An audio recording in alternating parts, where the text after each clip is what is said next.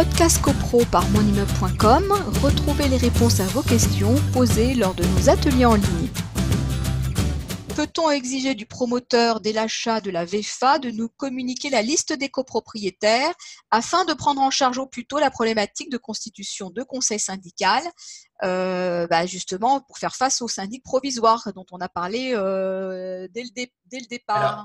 J'allais dire que ça n'aurait pas beaucoup d'intérêt pour la simple raison, c'est qu'un conseil syndical, et d'ailleurs euh, Monsieur Omar Sokpa qui pose la question, utilise bien euh, problématique, je cite, problématique de constitution de conseil syndical de fait, mais le conseil syndical ne doit pas être nommé en fait, mais en droit. Et en droit, il est nommé comment?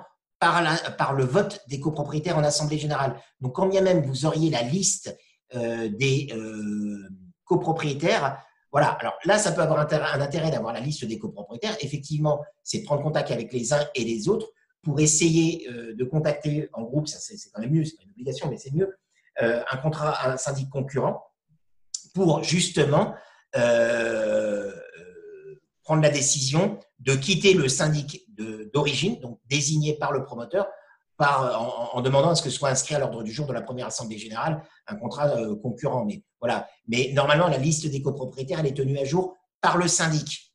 Donc le promoteur, lui, il vend. le promoteur n'a pas à vous donner la liste des, euh, copropriétaires. En revanche, vous pouvez, euh, faire la demande au syndic, comme vous le feriez pour une copropriété ancienne classique. Hein. Voilà. C'est notamment plus pertinent de demander la liste des copropriétaires et le syndic doit donc vous la donner puisqu'on rappelle euh, que les copropriétaires ont la possibilité, et les membres du conseil syndical, de convoquer des assemblées générales. Donc, pour convoquer des assemblées générales, qu'est-ce qu'il faut? Eh ben, Il faut avoir des gens à qui adresser les convocations. Donc, il faut la liste des copropriétaires, forcément.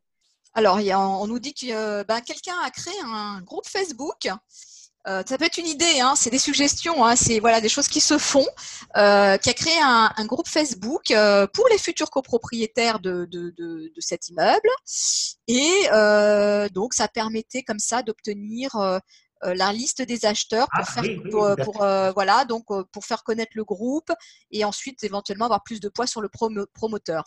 Donc, euh, donc pourquoi pas hein Donc, toutes les maintenant avec les réseaux sociaux, on peut avoir ce genre de bonnes, de bonnes idées. on, apportera quand même un petit, c'est pas un correctif, mais une, mmh. quand même une euh, différenciation de situation, à savoir que euh, il y a VFA et VFA. Il y a VFA pour sa résidence principale, où on est beaucoup plus au fait des choses parce qu'on habite sur place. Il y a VFA en investissement locatif, pas trop loin de son domicile. Bon, et il y a VFA loin de son domicile, résidence de vacances et autres.